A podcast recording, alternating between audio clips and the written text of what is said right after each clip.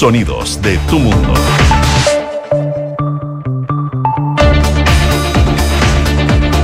Siete de la mañana en punto ya. 7 de la mañana en punto. ¿Cómo les va? Buenos días, bienvenidos a una nueva edición de Una en Punto que hacemos por la 89.7 de una fría, créame, fría ciudad de Santiago, la capital de este país para todo el territorio nacional. Saludos para Valparaíso, Concepción, Puerto Montt, donde nos escuchan en nuestros diferentes diales y para mm, todos los quienes están fuera del país o en cualquier parte del territorio en www.duna.cl. Jornada martes 5 de julio del presente año, podríamos decir el día después del término del trabajo en la Convención Constitucional y se abre una nueva etapa en el proceso eh, constitucional que tiene que ver con eh, las campañas de cara al plebiscito del próximo 4 de septiembre, la publicación además del plebiscito en el diario oficial que hizo ayer el presidente de la República, le entrega además eh, a las diferentes instituciones del país la propuesta de nueva Carta Constitucional y anoche, en un discurso en una cadena nacional, también el presidente Boric se hace cargo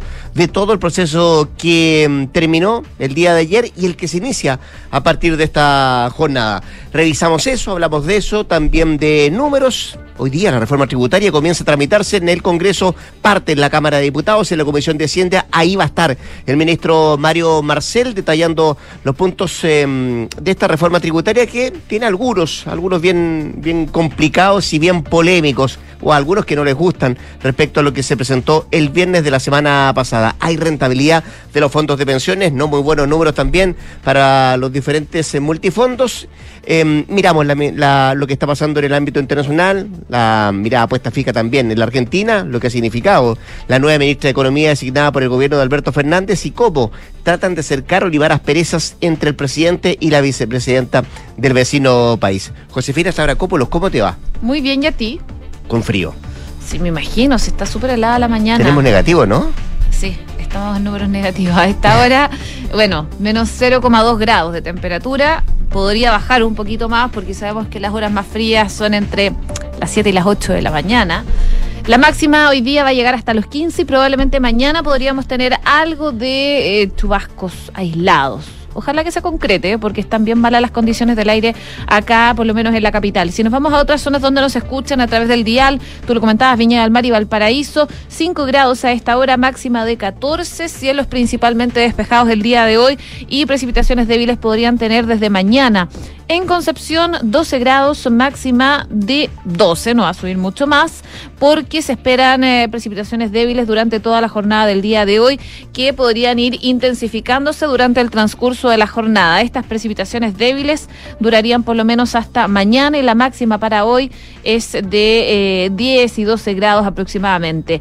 En Puerto Montt, lluvia también. Está nublado con chubascos débiles a esta hora, pero va a ir aumentando la intensidad de esa caída de agua. La máxima pronosticada para hoy es de 7 grados de temperatura para Puerto Montt. Eso con el pronóstico del tiempo. Usted sabe que estamos sudando siempre voces en este programa, entrevistas también. Vamos a estar en un rato más con Nicolás Vergara eh, y también con nuestros infiltrados. ¿Quiénes vienen hoy día? Leslie Ayala, que nos viene a contar, nos trae detalles de la votación que se va a realizar hoy día en el Congreso sobre infraestructura crítica otro tema polémico respecto a lo que pasa eh, particularmente ahí en la región de la Araucanía, que ayer supo de varios atentados, varios camiones quemados en la macro zona sur. Y también nos visita Juan Pablo Iglesias, editor de opinión de la tercera, que nos habla de la soledad de Alberto y lo que viene ahora en Argentina tras la salida de su ministro de Economía. Fíjate que estuvieron 30 días sin verse Cristina y Alberto. Días. Cenaron anoche, entiendo. Bueno, de esos detalles nos va a contar Juan Paulo Iglesias cuando estemos en un ratito más acá eh, en Duran Punto con nuestros infiltrados. Son las 7 de la mañana con 4 minutos, 7 con 4. Así estamos partiendo, así arrancamos este martes 5 de julio y acá, acá le presentamos nuestros titulares.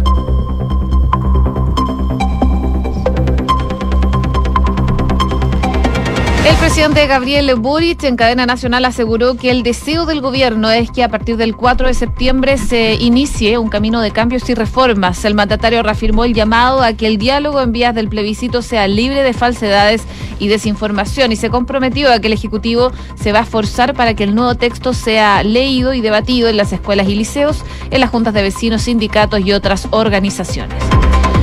Según eh, la última edición de la encuesta Criteria, la aprobación del presidente Gabriel Boric se mantiene estable, llegando a un 34%, dos puntos eh, más respecto de mayo. Su desaprobación aumentó un punto porcentual y llega al 50%. En cuanto al plebiscito de salida, un 49% se inclina por rechazar el nuevo texto constitucional, mientras que un 31% se inclina por aprobar y un 22% aún no lo tiene decidido.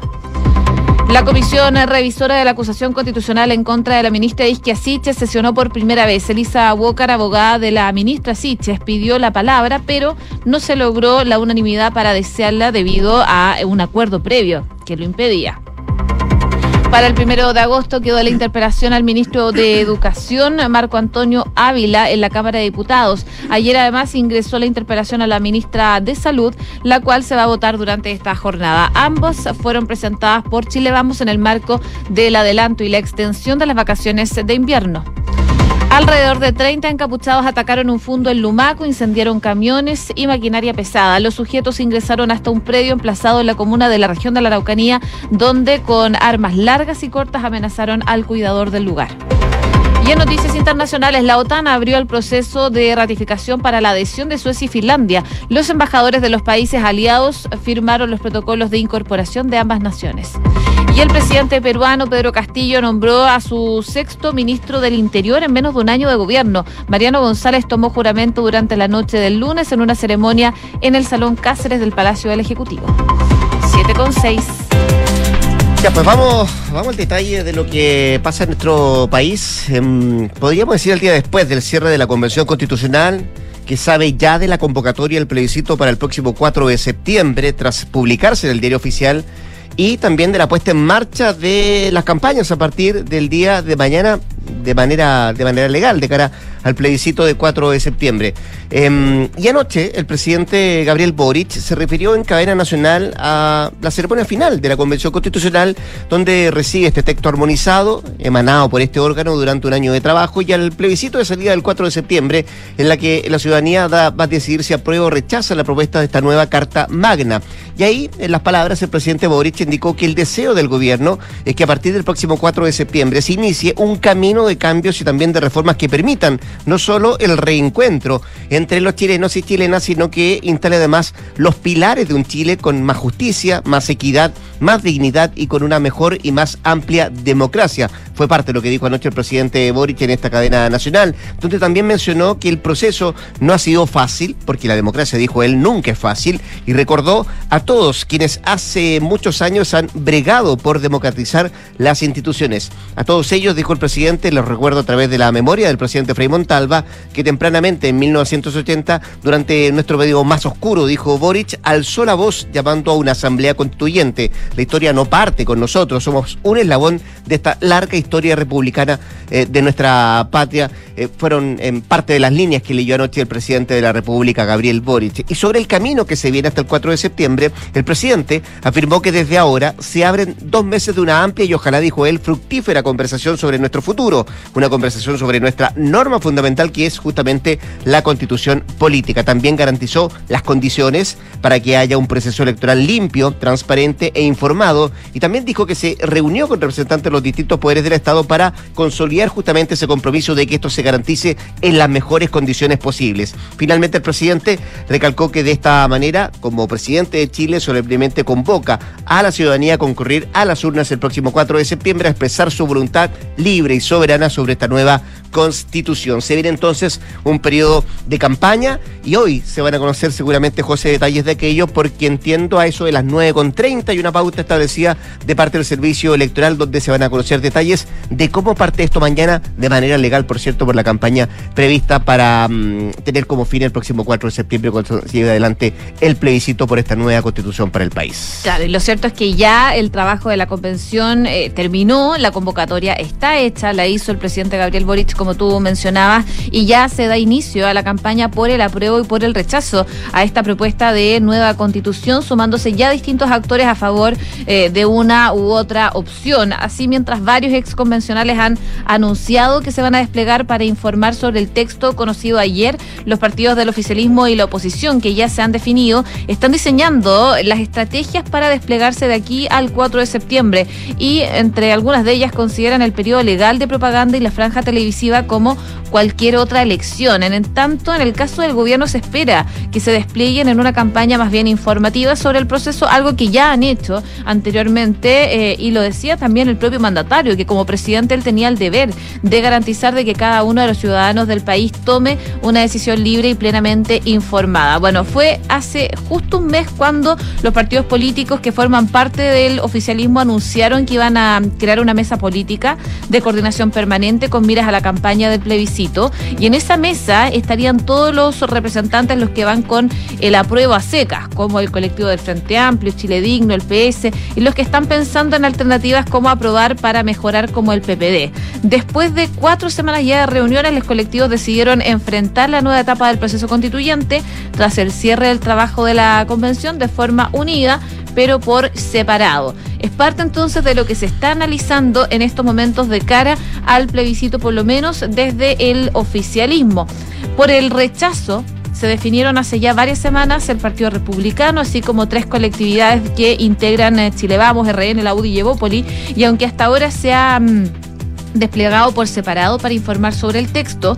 Hace un tiempo iniciaron ya las primeras coordinaciones para tener una franja televisiva conjunta para el plebiscito de salida. Parte de lo que podríamos tener más novedades el día de hoy con esta pauta que tiene el servicio electoral de cara al proceso de campaña de este plebiscito del próximo 4 de septiembre. Claro que podríamos decir tiene dos caras de la moneda. Eh, en el caso del oficialismo em, son los partidos políticos los que vienen a tomar eh, el protagonismo de aquí en adelante hasta el próximo 4 de septiembre diferente que pasa en el rechazo en la oposición, donde son los partidos políticos los que se restan de alguna manera dando paso a la ciudadanía. Eh, como todo cierre de jornada, como todo cierre de trabajo, también hay evaluaciones. Eh, comentemos lo que trae hoy día la encuesta Criteria. Cuéntame tú lo que pasa en materia de mm, presidente de la República, aprobación del presidente Boris, también del gobierno. Deja contarte yo lo que pasa, por ejemplo, con este tema, con la Convención Constitucional, donde cierra el ciclo anual de acuerdo a Criteria con una desaprobación del 57%, que es entre la más altas de este ciclo, una aprobación en tanto que cierra con un 28%, una baja aprobación, pero claramente superior a la de otras instituciones de representación popular como son, por ejemplo, la Cámara de Diputados y también el Senado. Respecto a las inclinaciones ciudadanas sobre las opciones en juego en el plebiscito del próximo 4 de septiembre, em, sufren también variaciones importantes respecto del mes pasado. Fíjate que un 49% se inclina ahora por rechazar, es decir, 9 puntos porcentuales más eh, este, que la encuesta anterior y hay un 31% que se inclina por aprobar eh, que se mantiene sin variaciones y un 22% que aún no tiene decidido y ahí hay una baja de 8 puntos porcentuales respecto a esa, mm, a esa opción de que todavía hay gente que no tiene decidido el voto para el próximo 4 de septiembre. Insisto, 49% hoy día, de acuerdo a criteria, que está por rechazar y un 31% eh, que está por aprobar el próximo 4 de septiembre. ¿Qué dice la aprobación del presidente? Bueno, en el mes de junio, que es el periodo en que se realizó esta medición, la aprobación del presidente Gabriel Boric se mantiene em, estable, más que nada, llegando a un 34%. Eh, tuvo un aumento de dos puntos respecto del mes anterior, que fue mayo, y su desaprobación aumenta un punto porcentual y llega a un 50%. Una ruta similar sigue el gobierno que sube un punto tanto en su aprobación, queda en un 31%, como en su desaprobación, que en junio alcanzó un 56%. Un tema no menor que hay que estar mirando con atención es la percepción de la economía, porque eso le puede pegar fuertemente al presidente Gabriel Boric, dependiendo de cómo se vaya viendo esto. Y la percepción ciudadana sobre la situación económica sigue principalmente negativa y empeorando. Sobre la situación económica del país, por ejemplo, un 60% señala que es mala, tres puntos más que el mes precedente, y solo un 1% dice que esta es buena. 7 con 13. Escuchas, Duna en punto. Bueno, esos números que arroja criterio respecto a la economía también eh, tienen eh, con algunas eh, opciones de parte del gobierno de cambiar esa percepción de la ciudadanía y la reforma tributaria es uno de los proyectos de ley que va a comenzar a tramitarse hoy día en la Cámara de Diputados cuando a eso de las 3 eh, de la tarde eh, comienza a revisarse en la Comisión de Hacienda eh, y comiencen a analizarse los temas más importantes de esta reforma donde además va a haber presencia del propio ministro de Hacienda Mario Marcel. Eh, propuesta que, entre otras cosas, apunta a cambios en el proyecto de royalty de la minería que actualmente se tramita también en el Congreso. Ahí está viéndose en el Senado. Tributos sobre las rentas de capital, el patrimonio y la eliminación de una serie de exenciones como es la que favorece hoy, por ejemplo, a las rentas provenientes de los DFL2, siendo que una de, una de las que mayor controversia ha generado en los últimos días, esta exención re, respecto a estas viviendas. De hecho, desde la moneda han salido a refutar las acusaciones que advierten sobre um, un eventual alza en los precios de los arriendos, producto justamente de la eliminación de este beneficio. Lo anterior, porque el nuevo sistema tributario contemplaría grabar los ingresos por de inmuebles bajo la norma DFL2, derogando la exención vigente. Dicho decreto con fuerza de ley establece disposiciones especiales para viviendas con una superficie edificada no superior a los 140 metros cuadrados como posibilidad de rebajar los montos del dividendo de la base imponible anual del impuesto global complementario de la ley sobre impuesto a la renta y también exime del pago de tributos aquellas rentas generadas por el arriendo de dichas propiedades con un límite de dos unidades. Bueno, a propósito, ayer también se publicaron algunos datos donde se destaca que el año pasado se comercializaron alrededor de 28 mil viviendas en la región metropolitana, de las cuales cerca de 13 mil corresponden a compras unidades de FL2 realizadas por inversionistas no institucionales. Esto mientras que en el 2017 se vendió un total de 29.300 residencias, de las cuales 8.000 correspondían a unidades de FL2 destinadas a arriendos. Números que seguramente van a estar hoy día en la mesa cuando esta tarde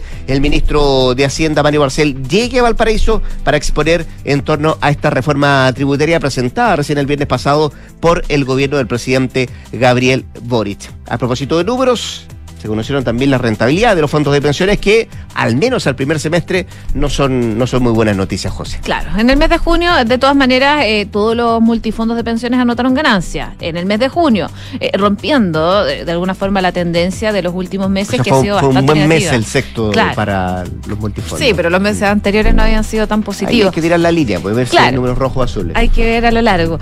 Los fondos más riesgosos, el A y el B, registraron ganancias 1,28% el A y 1,37% el B, mientras que el fondo C de riesgo moderado subió 0,83%. Por su parte, los fondos más conservadores, el D y el E, obtuvieron ganancias de 0,25 y 0,35% cada uno, de acuerdo al boletín de la consultora CIEDES. Eso sí, en lo que va del 2022, los fondos A y B acumulan caídas, caídas de eh, 12,96% el, el A, y el B acumula una caída de eh, 9,74%, registrando su peor primer semestre desde la creación de los multifondos. Vamos a ver cómo sigue de ahora en adelante. El mes de junio fue bueno. Vamos a ver si eso se mantiene. Esto principalmente por eh, datos como por ejemplo el dólar. Así es, 7 con 17. Estás en Duna en Punto. Volvamos al Congreso, eh, porque la Cámara aprobó la interpelación al ministro de Educación Marco Ávila, la cual fue presentada por 52 diputados de Chile Vamos, quienes anunciaron la utilización de esta herramienta constitucional luego del anuncio de esa cartera, la cartera de Educación, junto también a la de Salud, de adelantar y extender una semana las vacaciones de invierno de los estudiantes. Además de las vacaciones, otros temas en los que se buscará que Ávila dé cuenta es la violencia en los establecimientos educacionales emblemáticos de Santiago y también la cancelación del CIMSE. Y será el jefe de bancada de la UDI, Jorge Alessandri, quien eh, estará como encargado de interpelar al ministro Ávila. El diputado ayer destacó la herramienta, dijo que busca que la ciudadanía entienda muchas de las medidas apresuradas que se han tomado y por qué otras tantas no se hicieron efectivas, dijo el parlamentario, quien además agregó que se le va a pedir al ministro que explique por qué recurrió a la suspensión de clases antes de haber aplicado otra pedida, fue lo que se preguntó el parlamentario del gremialismo. ¿Y por qué si sabía que los virus respiratorios afectaron mayormente a los menores de 5 años, suspendió hasta cuarto medio? Bueno, esa es una de las preguntas que le hará el diputado Alessandri al ministro de Educación, un cuestionario que se fijó para el 1 de agosto a las 4 de la tarde en el Congreso, particularmente ahí en la Cámara de Diputados. Por otra parte, mañana se vota la interpelación a la ministra de Salud, Begoña Yarza. Acá la encargada será, eh, la encargada de preguntar, digo, será la diputada Jimena Santón, quien ayer dijo que de aprobarse esta herramienta buscará que la ministra explique cómo se va a sostener la situación que se está viviendo viendo hoy por hoy en temas de camas de UCI pediátricas. Eso en materia de interpelaciones, porque todavía hay proceso para otra herramienta que está utilizando la oposición, en este caso la acusación constitucional contra la ministra del Interior, Isquia que tiene novedades. Tiene novedades, claro. Revisó e informó, eh, esto va a ser, por lo menos, la comisión, eh, la procedencia de la acusación constitucional.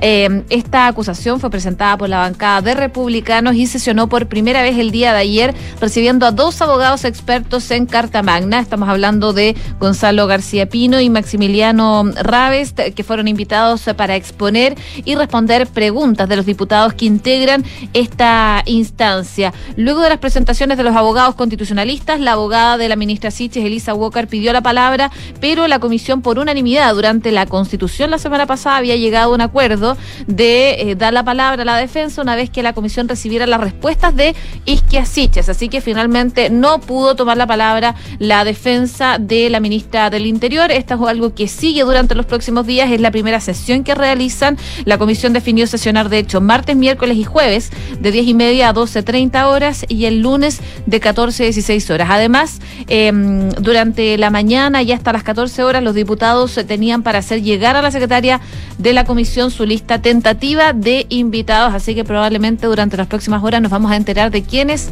son las personas que van a ir a, esa instancia. Pendiente entonces de aquella determinación que se tome en el Congreso, 7 con 20. Tomamos lápiz y papel. Revisamos indicadores. Ya, pues vamos. La UEF, 33.152. El dólar a la baja, 928 pesos. El euro también en números rojos, 966 pesos. Como les comentaba, a la baja. El IPSA también en números rojos, 4.989 puntos. Y el cobre también en rojo, 3,51 dólares la libra.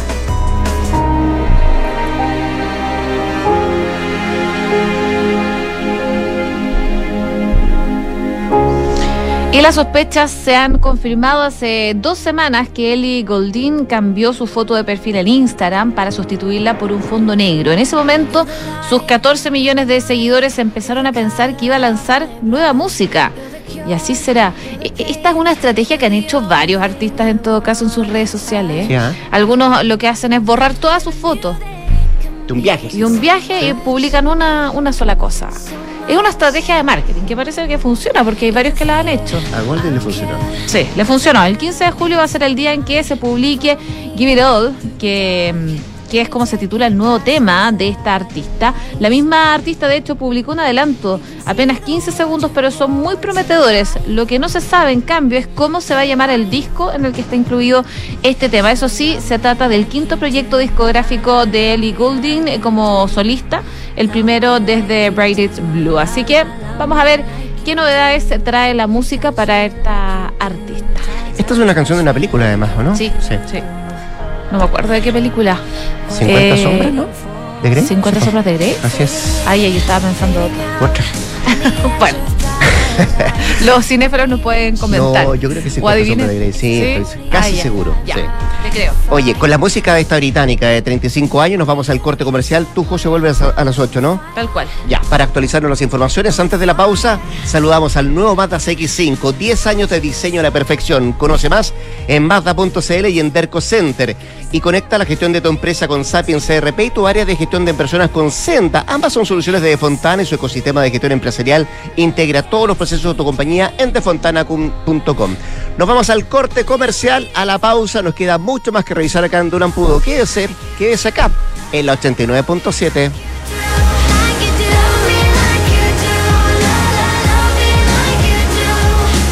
¿Qué es la perfección? Para algunos, un arte que toma tiempo. Para otros, el amor por los detalles.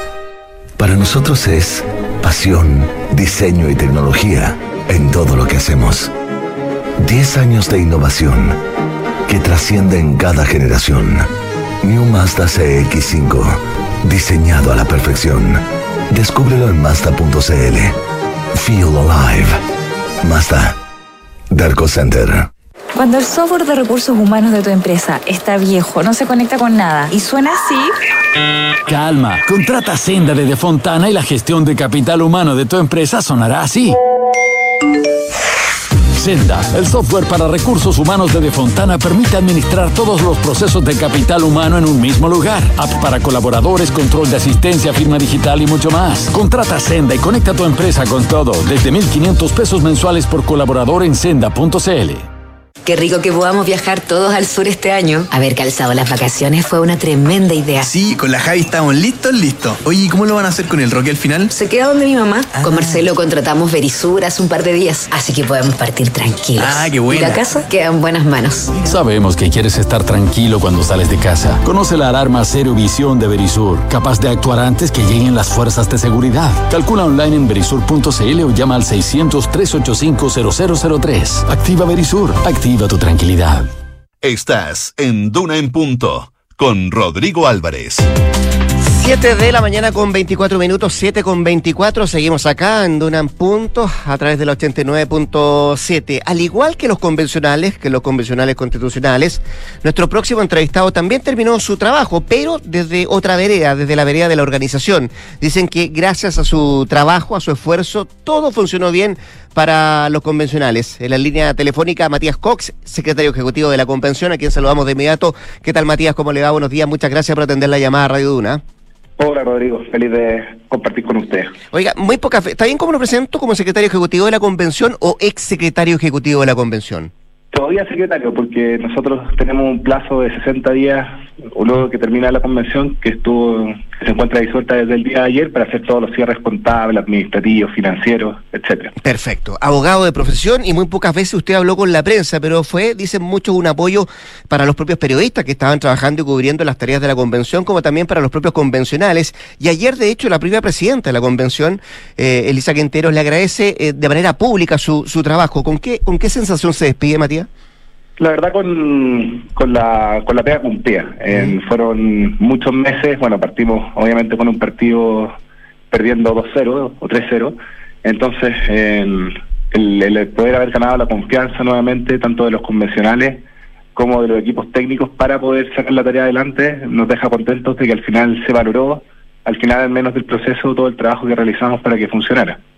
Eh, tuvimos, bueno, en dos gobiernos, el primero con al que, al que agradezco, el subsecretario Pavés y el ministro Osa, y hicimos después un, un trabajo de continuidad después con la subsecretaria Aló y el ministro Jackson, que tanto los dos gobiernos nos prestaron todo el apoyo para que pudiéramos desarrollar el trabajo bien y que los convencionales pudiesen desarrollar su, su trabajo. Ahora, Entonces, como Eh, eh, el ejemplo que usted lo pone y, y- y lo lleva al fútbol no, no, no es menor, ¿ah? porque dice partimos perdiendo cero y yo creo que partiendo perdiendo cero y también en el segundo tiempo, porque usted le tocó asumir después de la salida de Francisco Encina, después de, de que la Cata paró, también estuvo ahí en ese en ese cargo. Eh, en agosto del año pasado lo nombraron, usted asume ese cargo y después lo ratifican en febrero en febrero de este año. Lo que quiero preguntarle, Matías, es que parece que no se equivocaron en la actual administración con en mantenerlo ahí en, en- en ese cargo, ¿no?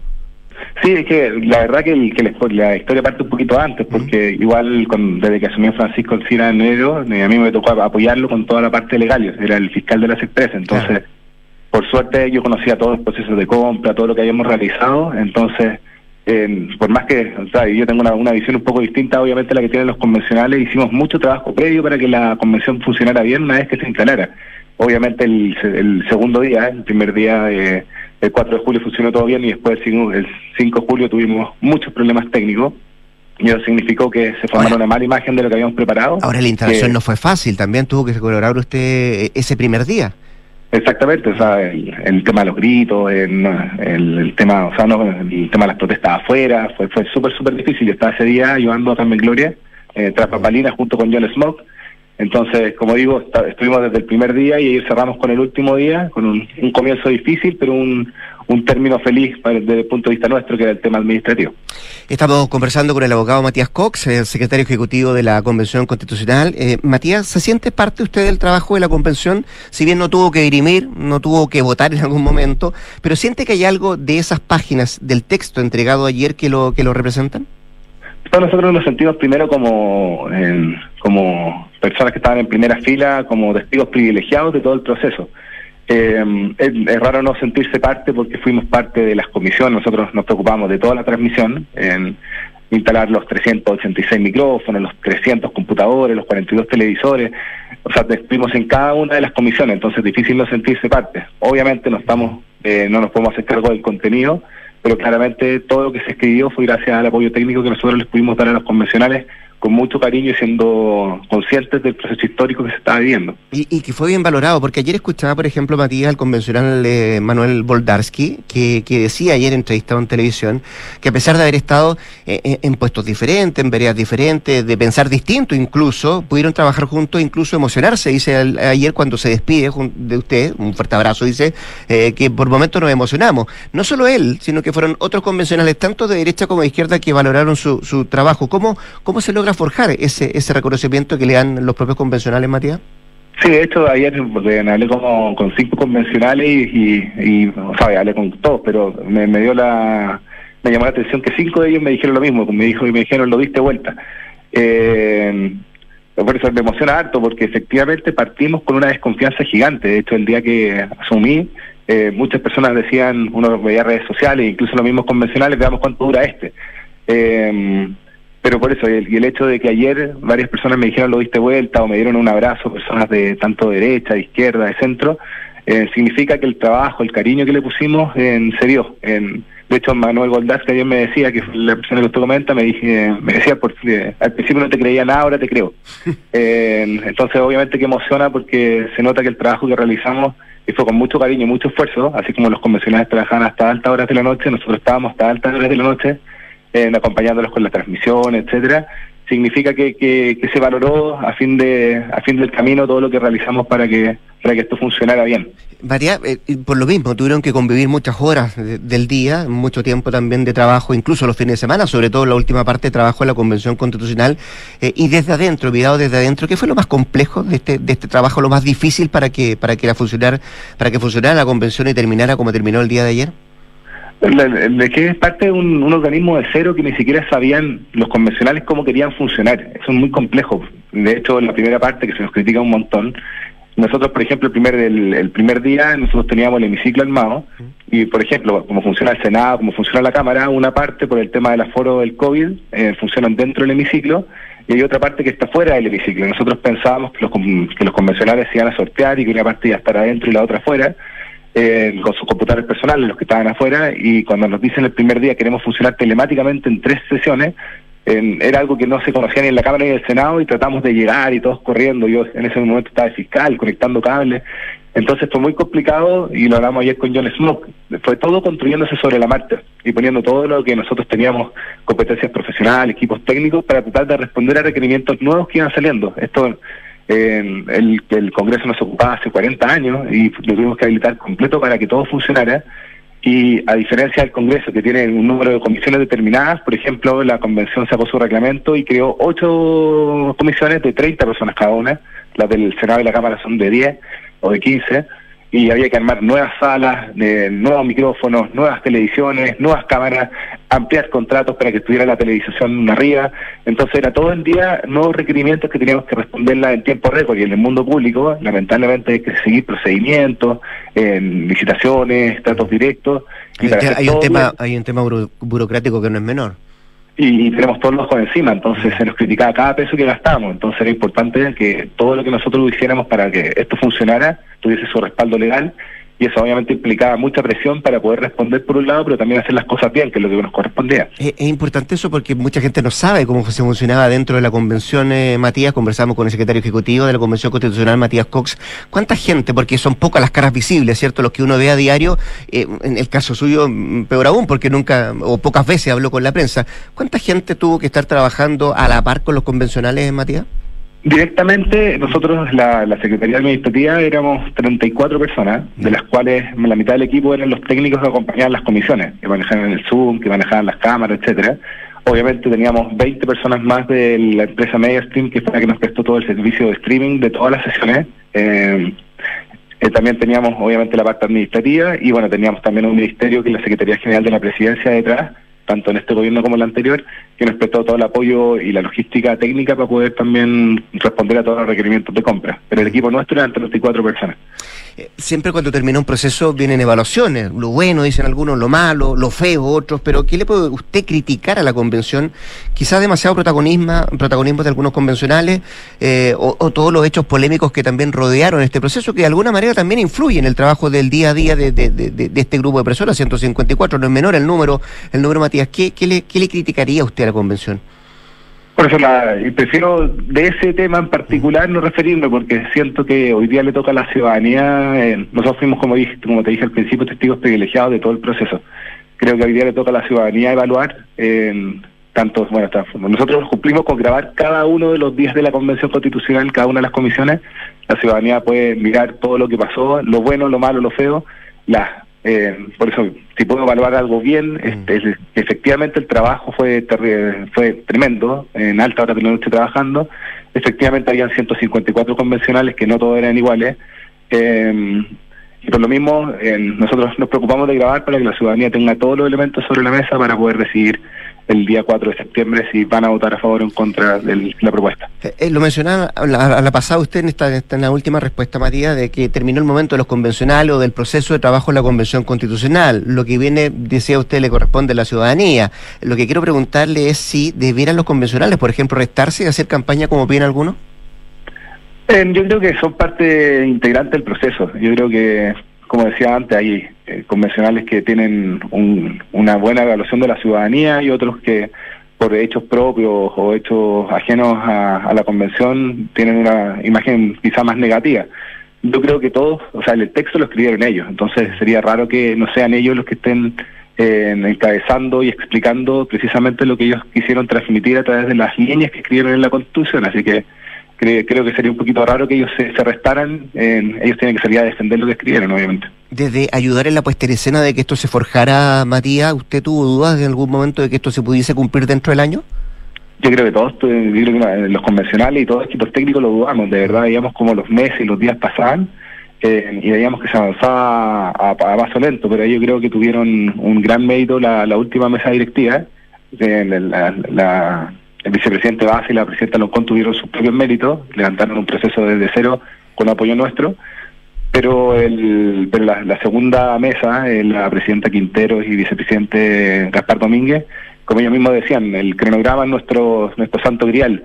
Eh, y por lo mismo yo creo que tuvieron un gran mérito de ponerle acelerador y poder llegar con los tiempos y, empezar a poner a hacer cambios de reglamento y empezar a hacer un montón de, acciones para llegar con los plazos. Yo de verdad en, enero, febrero, cuando estábamos viendo todo el tema de consulta indígena y todo lo que tuvimos que hacer para que eso funcionara en semana, yo veía que esto de verdad se estaba poniendo muy cuesta arriba pero el acelerador que pusieron en marzo, que obviamente también tuvo un costo importante para las personas, trabajamos todos los días hasta las 4 de la mañana, eh, significó que pudiésemos llegar. Entonces, lo, vimos difícil, pero llegamos. Mm, Matías Cox, estamos conversando con el abogado Matías Cox, secretario ejecutivo de la Convención Constitucional. Eh, decíamos, Matías, y hablamos al principio que fue difícil la instalación de este proceso, eh, por todas las críticas que había, la falta de material que había. ¿Alguna autocrítica, algún reproche o autorreproche que se hace de, este proceso? Sí, yo las, las, dos veces que yo me presenté a las nuevas mesas directivas partí diciendo lo mismo. Yo primero partía diciendo perdón por todo lo que pudimos hacer mejor efectivamente nos faltó quizá conversar más. Yo, puedo dar fe en primera línea que tanto el ministro Osa como el ministro Jackson eh, y los subsecretarias, eh, la subsecretaria Lowe y el subsecretario Pavés, que querían que el tema administrativo no fuese tema mm. y por tanto pusieron todos los esfuerzos técnicos y humanos para que esto funcionase. de hecho, yo creo que también este ha sido súper injusto con Francisco Encina, que yo heredé el, el equipo que él creó y las licitaciones que él impulsó para que esto funcionara. De hecho, en montar un, sistema de streaming como que existe no es de un día para otro. Y se quedó la imagen en la opinión pública que esto en un día se armó todo con la Universidad de Chile y eso fueron todas las licitaciones que habíamos hecho nosotros. Pero efectivamente, y está a la vista de la ciudadanía, que el primer día no funcionó, el 5 de julio la convención no funcionó, el 6 de julio también funcionó a medias porque tuvimos que hacer una sesión en el Salón de Honor. Por tanto, los dos primeros días de la convención fueron difíciles y eso implicó en que pudimos, que pudimos haber hecho muchas cosas mejor, pudimos haber conversado más quizás con los convencionales antes para saber qué esperaban ellos de los primeros días. Eh, quizás cuando tuvieron la reunión en la mañana eh, Jaime Baza con, con la presidenta Loncón, con el subsecretario Pavés y Francisco Encina, para ver si se sesionaba ese mismo día, como había llamado el, vicepresidente Baza el día anterior, quizás eh, era más honesto decirles, esperen un 48 horas para que lo que nos están pidiendo, que era básicamente montar esta estas salas, las salas eh, simultáneas que se estaba transmitiendo, eh, se pudiesen armar bien y hacer las pruebas respectivas. Eh, nos lanzamos porque pensábamos que llegábamos y ahí cuando los convencionales vieron que estaban entrando televisores fue así porque estábamos armando dos salas en ese mismo minuto, ese mismo día. Eh, quizá un poquito más de templancia, un, más, quizá un poquito más de honestidad de decir, pucha, paremos un poquito el tema, démonos el tiempo necesario y partamos cuando estemos listos. Oiga, ¿con, cuál de las mesas directivas le fue más fácil trabajar? Son muy distintas, yo creo que son, son, son muy, muy distintas. El, la presidenta Quinteros, la actual, se metió más en el tema administrativo. Ella, de ella, gracias a ella, salió todo el tema de la consulta indígena, el tema de los mecanismos de participación popular. Ella se metió mucho en el trabajo nuestro y, y, nos pedía cosas y, estaba enterada de cada una de las cosas que pasaban en el tema de tras eh, y el vicepresidente Domínguez estaba más en el tema en el tema comunicacional. Mm. En cambio, la anterior mesa era Jaime, que era un animal político, una persona que, que, llevaba la conducción del proceso, y la presidenta Loncón también era una persona que, que simbolizaba mucho de lo que de las demandas que, que llevaba la ciudadanía. Entonces, son mesas completamente distintas y por tanto se forjaron cariños distintos con cada una de ellas. Pero guardo grandes recuerdos y de, de ambas y creo que trabajamos muy bien con, con las dos mesas directivas. Eh, oiga, eh, ¿pudo hablar ayer con el presidente Boric? El presidente Boric, la verdad, dos segundos, porque él llegó y estaba en una salita al lado esperando que el momento que entrase. De hecho, decían que había llegado atrasado, no llegó atrasado, está desde el principio de la ceremonia en la sala contigua. Sí, se generó una polémica a propósito de eso, de que por qué no estaba el presidente, si había llegado o no había llegado usted. ¿Puede ratificar que efectivamente llegó a la hora? No, llegó a la hora y de hecho, o sea, fue parte del diseño. Nosotros habíamos hecho un diseño anterior que fue invitar al presidente y nosotros pensamos que era desde el inicio, pero obviamente que el presidente cuando va a cualquier ceremonia hay luego de la invitación una, una instancia que conversa la avanzada presidencial con nosotros y llegamos a ciertos acuerdos y ellos consideraron y nos, nos propusieron que la ceremonia partiese, como tenía tres momentos, tres actos de la ceremonia, que la ceremonia partiese con un momento propio de la Convención Constitucional y cuando empezaba el segundo acto, que era la entrega del presidente de la República del texto constitucional, él, ahí entrar. lo conversamos internamente, que creíamos que fue una buena idea y hicimos el cambio el día viernes. Entonces, obviamente, lo que habíamos comunicado antes, en que nosotros pensábamos que estar desde el principio, eso se modificó y quizás debiésemos haberlo comentado a la prensa para que pudiesen socializarlo, pero en ningún caso llegó tarde y era parte de lo que estaba previsto. ¿Y hay incluso palabra?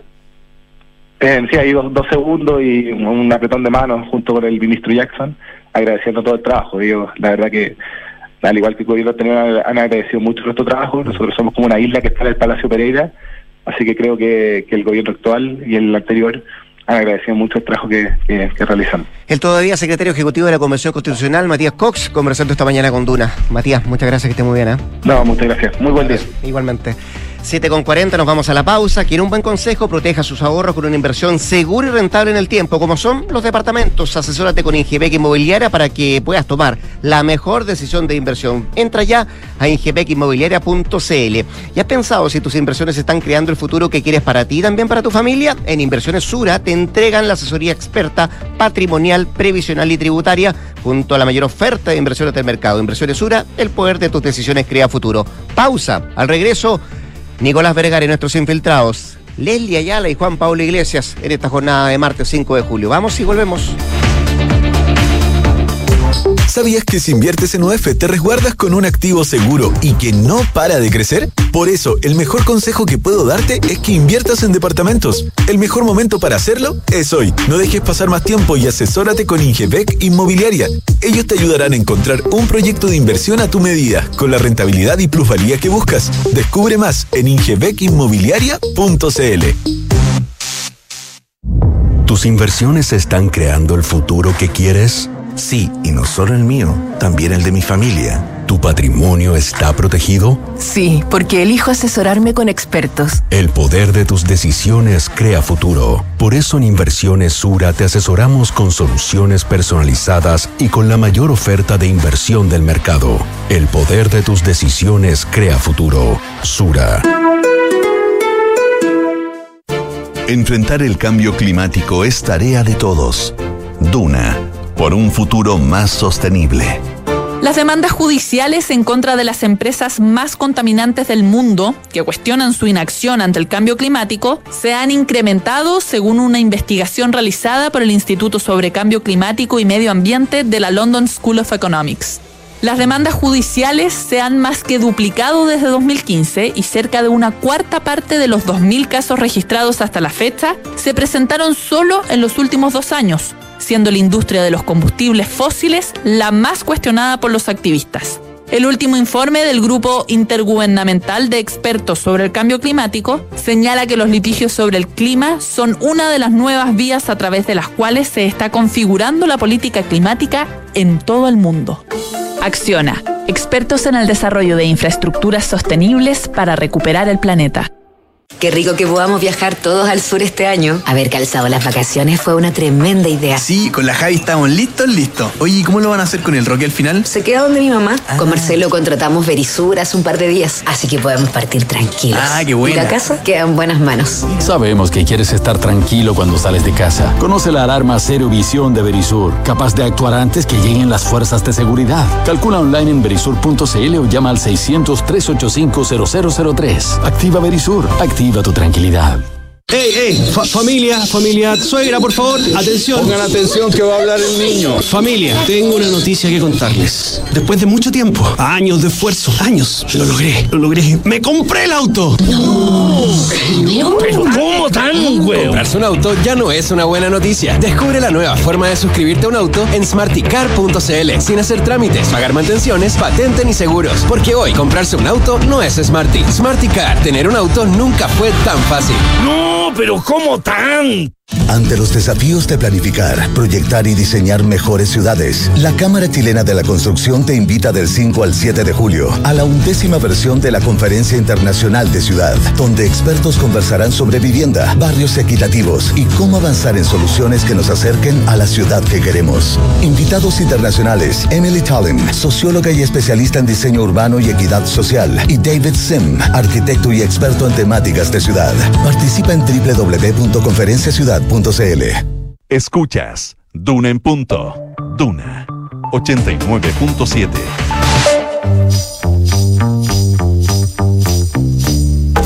Son los infiltrados en Duna en punto. 7 con 45, momento de saludar a Nicolás Vergara. Acá parece fiesta esto, ¿ah? Con Es- Nicolás. es una fiesta. La Pitu, pues. Es ¿Qué una fiesta. Además, la saludo a nuestra jefa. Ah. ¿Qué tal, Nicolás? ¿Cómo te va? Buenos días. Buenos días, ¿cómo estás? ¿Todo bien? Sí, estaba revisando, estábamos mirando la encuesta Criteria, estábamos discutiendo. Estás mirando los números, ¿no? La encuesta Criteria en el plebiscito salida eh, plantea que un 48% rechaza, un 31% aprueba y un 22% no sabe. Eh, Indecisos, indecisos. todavía. Aún no lo tengo claro, es la pregunta. es pregunta cerrada. Sí. ¿Usted aprueba, rechaza o no lo tiene claro? No lo tiene claro en 22, aprueba en 31, rechaza un 48. Lo que está claro es que tenemos infiltrado hoy día. Leslie Yala, ¿cómo te va? Buenos días. Buenos días, Rodrigo. Y Juan Pablo Iglesias también. Hola, hola, eh, ¿cómo nuestro están? infiltrado de jornada de día martes. ¿Cómo están? Vamos a hablar de, mm, de la Argentina, pero antes partamos por casa. Infraestructura crítica. Sí, ¿Qué concepto, sí, hoy ah? día infraestructura crítica, claro, qué concepto. Infraestructura, lo dijiste como. Bueno, hoy día es un día clave. Hoy día es un día clave en el Congreso porque este proyecto que ya fue pisado por la Comisión Busquemos Mixta. un sinónimo. ¿Por qué? Porque todos los días son clave en la convención. Ah, bueno, hoy es un día muy Decisivo. relevante, decisivo, sí. Sí, sí, claro. Eh, para que avance este proyecto ya al, a la Cámara de Diputados, porque va a pasar a sala y según anunció el, eh, el, el senador Matías Walker, va a pasar hasta total despacho. Y lo que nos han señalado en el gobierno es que estarían ya los votos eh, para al menos sortear este primer, eh, esta primera votación que es la Cámara Alta. Recordemos que este, este proyecto fue un poco resistido al inicio eh, por el propio gobierno a propósito de que lo que significa es, es, un, es un proyecto de iniciativa eh, del, del senador Kenneth Pug, RN, y de la senadora independiente eh, Carmen Gloria Aravena. Eh, fue resistido al inicio porque lo que se esperaba, y lo señaló así el ministro secretario eh, general de la presidencia, Giorgio Jackson, en su momento ante la comisión, se estaba esperando lo que pasaba en el texto constitucional con los estados de excepción. Eh, sin embargo, siguió eh, su, tramitación paralela y avanzó tanto así que la comisión mixta tuvo apoyo casi total, solamente hubo una abstención y eso hace que hoy día sea discutido en sala en la Cámara. Alta.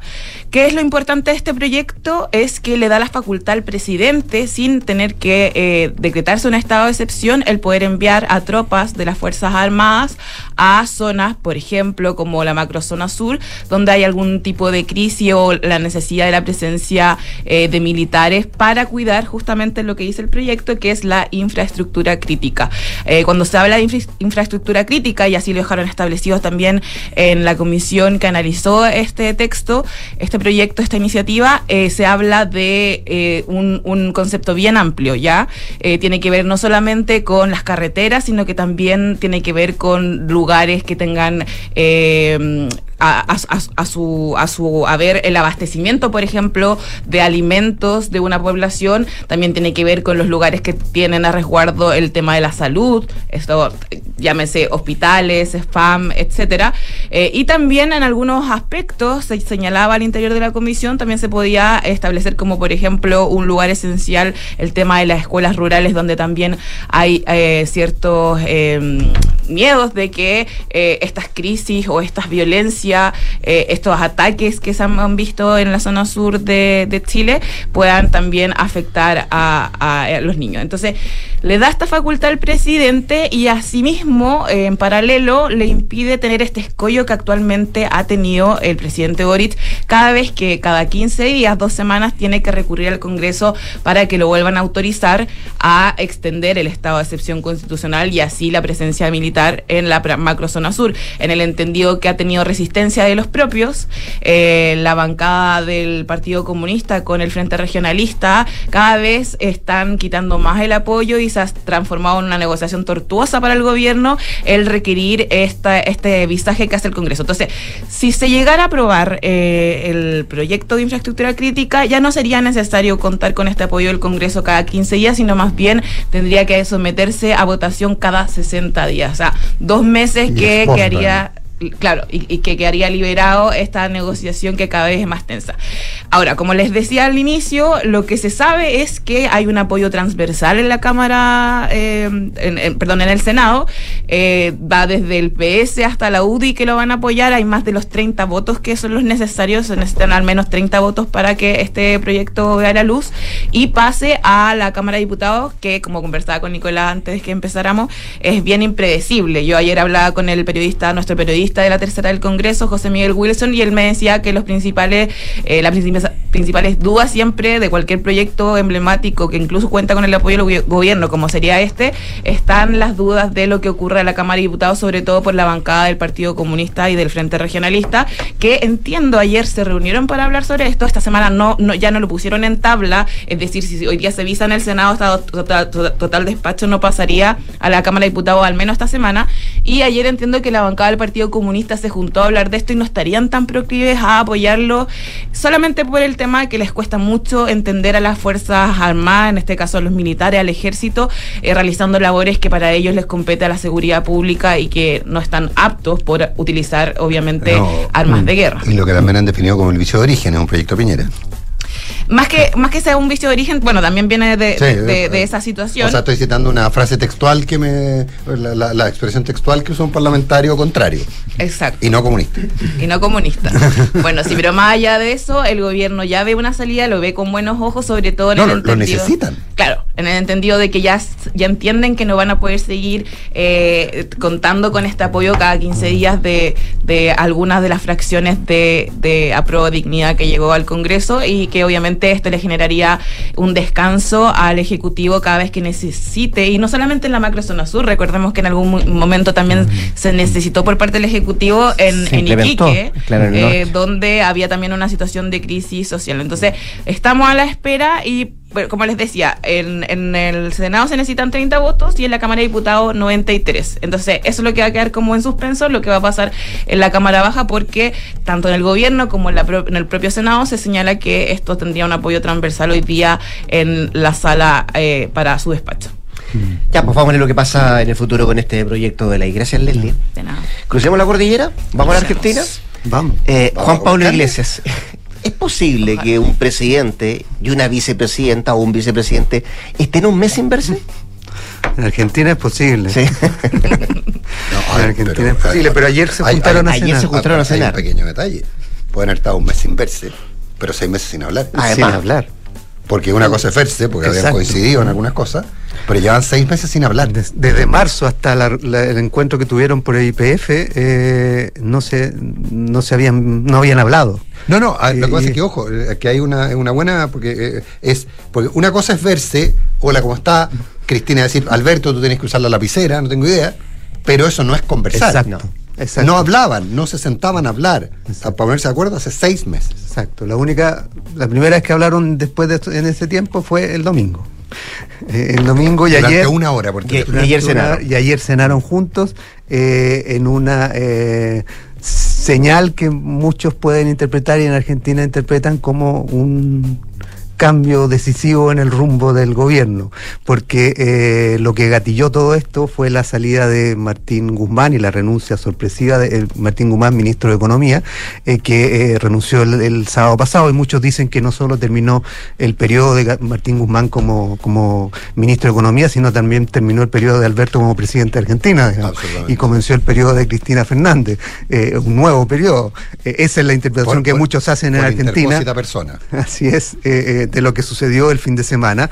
Eh, una, una renuncia de Martín Guzmán que fue eh, sorpresiva, eh, pese a que era una de, las, de los puntos que Cristina y todo su sector pedían que, que saliera, digamos, hace mucho tiempo.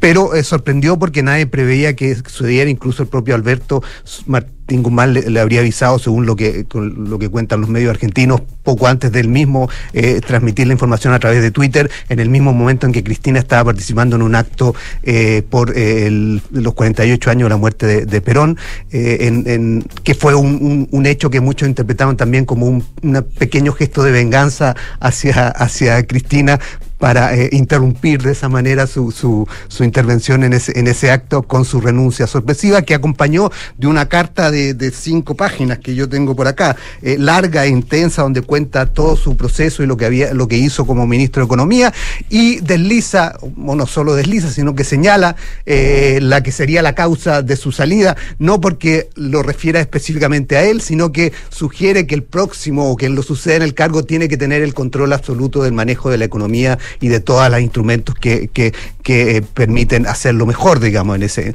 Lo que sugiere que evidentemente el mayor problema que tuvo él fue precisamente ese, no estaba eh, en condiciones de controlar todo eh, el- Él- eh, los elementos que, que exigían, digamos, tan para surrealista eso que él intentó sacar a subordinados, pero no por un capricho, sino porque no hacían la pega. Él decía, oye, necesito que me recalculen las tarifas eléctricas porque forma parte del acuerdo con, eh, con el fondo. Y le decían, no. Bueno, entonces te Es- va. Eh, no. Y no se iban. Eso es lo dramático del, del- del gobierno en Argentina, que muchos incluso eh, eh, comentaban hace un tiempo, como está dividido entre el kirchnerismo y el albertismo, que eh, albertismo que murió, si es que alguna vez existió definitivamente este fin de semana Se pasado, bajando del barco, eh, pero muy rápidamente. Eh, es que el propio eh, dentro del propio gobierno gobierno había eh, eh, partes que estaban paralizadas porque entre el kirchnerismo y el albertismo no se ponían de acuerdo sobre políticas o decisiones que tomar. Y uno de los temas que tuvo Martín Guzmán fue precisamente ese con el sector de energía. Él necesitaba controlar ese sector para poder fijar y bajar precios, digamos, o subir precios, que está- el precio que están fijados. pa- Para, evitarlo, sub- para evitar tener que subsidiar. Exacto, porque, porque compromete el, el- el acuerdo que había alcanzado con el FMI y tenía que cumplir muchas eh, las exigencias que planteaba ese acuerdo y él no estaba en condiciones de hacerlo, no podía hacerlo porque ese sector está controlado por el kirchnerismo y eso llevó finalmente, según muchos, lo que finalmente gatilló es su sorpresiva salida el, fin de semana. Eh, y, lo que decía al comienzo, que esto marca el, triunfo de Cristina en esta disputa eh, eh, con Alberto, eh, es porque eh, Cristina tiene una, um, podemos decir, una suerte de lista negra, o tenía una suerte de lista negra de, de ministros que tenían que salir, que son los ministros del área económica principalmente, porque la mayor crítica de ellos y del kirchnerismo y de la cámpora es con eh, la relación que tiene o los acuerdos que se llegó con el FMI. Y en, et- y en esa lista negra, digamos, estaba eh, eh, Matías Culca, que era el ministro de Desarrollo. Culfas. Culfas, que era el ministro de Desarrollo Productivo, que eh, salió hace un tiempo, eh, después de esa reunión que comentábamos del eh, de IPF, o esa celebración de IPF, eh, y lo reemplazó Daniel Choli. Eh, el otro era eh, eh, Martín Guzmán, que salió el sábado pasado. Eh, el tercero es eh, Miguel eh, Peche. Miguel Peche, el, el- el del Banco Central, el presidente del Banco Central, por lo tanto no se sabe cuánto más vaya a durar. Y el cuarto es Claudio Moroni, que es el ministro de Trabajo, que es muy crítico o muy opositor a una de las políticas que quiere impulsar el sector kirchnerista, que es la idea de este, de este ingreso universal, de este salario universal que, que ha, que ha propuesto el sector de, de la campo y el sector de, kirchnerista. Por lo tanto, para llevar adelante eso, eh, evidentemente Moroni eh, es un obstáculo que eventualmente podría caer en algún minuto. Ahora, lo que sí pasó el fin de semana es que muchos preveían un cambio más profundo en el gabinete y finalmente solamente se cambió al ministro de Economía y la que llegó a ese, a ese ministerio fue eh, Silvina Patakis, eh, la griega, como le dicen en, en Argentina, eh, que es una funcionaria de, de- de bajo perfil, eh, que creció en, el, en, eh, eh, eh, la primera etapa a, a- la sombra de Daniel Choli, trabajando con él en la gobernación de Buenos Aires, pero después pasó a ser una... figura importante o, o- o- o muy ligada al kirchnerismo, trabajando con el actual ministro del Interior a cargo de provincias, que es, un- es un- es una secretaría importante eh, en, en Argentina porque tiene relación con todos los gobernadores, gobernadores que alguna vez estuvieron divididos entre apoyar a Alberto y, Cristina y hoy día claramente se decantaron todos, se han decantado casi todos hacia, Cristina, sabiendo que el poder está ahí y no está eh, donde está Alberto. Eh, por lo tanto, el panorama de lo que viene ahora aparece incierto, porque finalmente hay muchos compromisos con el FMI que Argentina tiene que cumplir, que Martín Guzmán estaba tratando de cumplir. Hay que pensar que Martín Guzmán tampoco era un, un, eh, economista eh, No. eh, neoliberal, digamos. No, era, era discípulo eh, Stiglitz, pero un discípulo Stiglitz más poco convencional que Stiglitz, digamos, que el propio Stiglitz. Exacto. Y, y por lo tanto hay que ver si, si finalmente con Batakis en el Ministerio de Economía Argentina logra cumplir esos compromisos. El mandato de la prensa argentina. El mandato de Cristina Fernández es. ¿Te acuerdas cuando decían ni un peso más a la AFP? ni un peso más al Fondo Monetario Internacional. Así que hay que ver qué hace el, fondo. eh, y para cerrar, eh, Infobae eh, comentaba y escribía una nota ayer diciendo que, eh, que tampoco en el fondo quieren ser ellos el, el- el- obstáculo que, que termine sepultando a Argentina, pero evidentemente hay un tema ahí de, de negociación compleja que se viene por delante. Ya, vámonos rápido que se enojar Matías del Río. Eh, Leslie Ayala, muchas gracias. como ¿eh? tirito. Juan muy Pablo Iglesias, nuestro infiltrado de este día martes. Don Nicolás lo dejo acá. ¿ah? Usted esperaba a Matías del Río y a Consuelo. Antes, eso sí, No, del hablemos. Estamos solo con Mateo. Ah, solo Matías. ya. Se viene la noticia con Josefina Stavrakopoulos. Qué dupla, ¿no? Que sacar los 89.7. Gracias, buen día.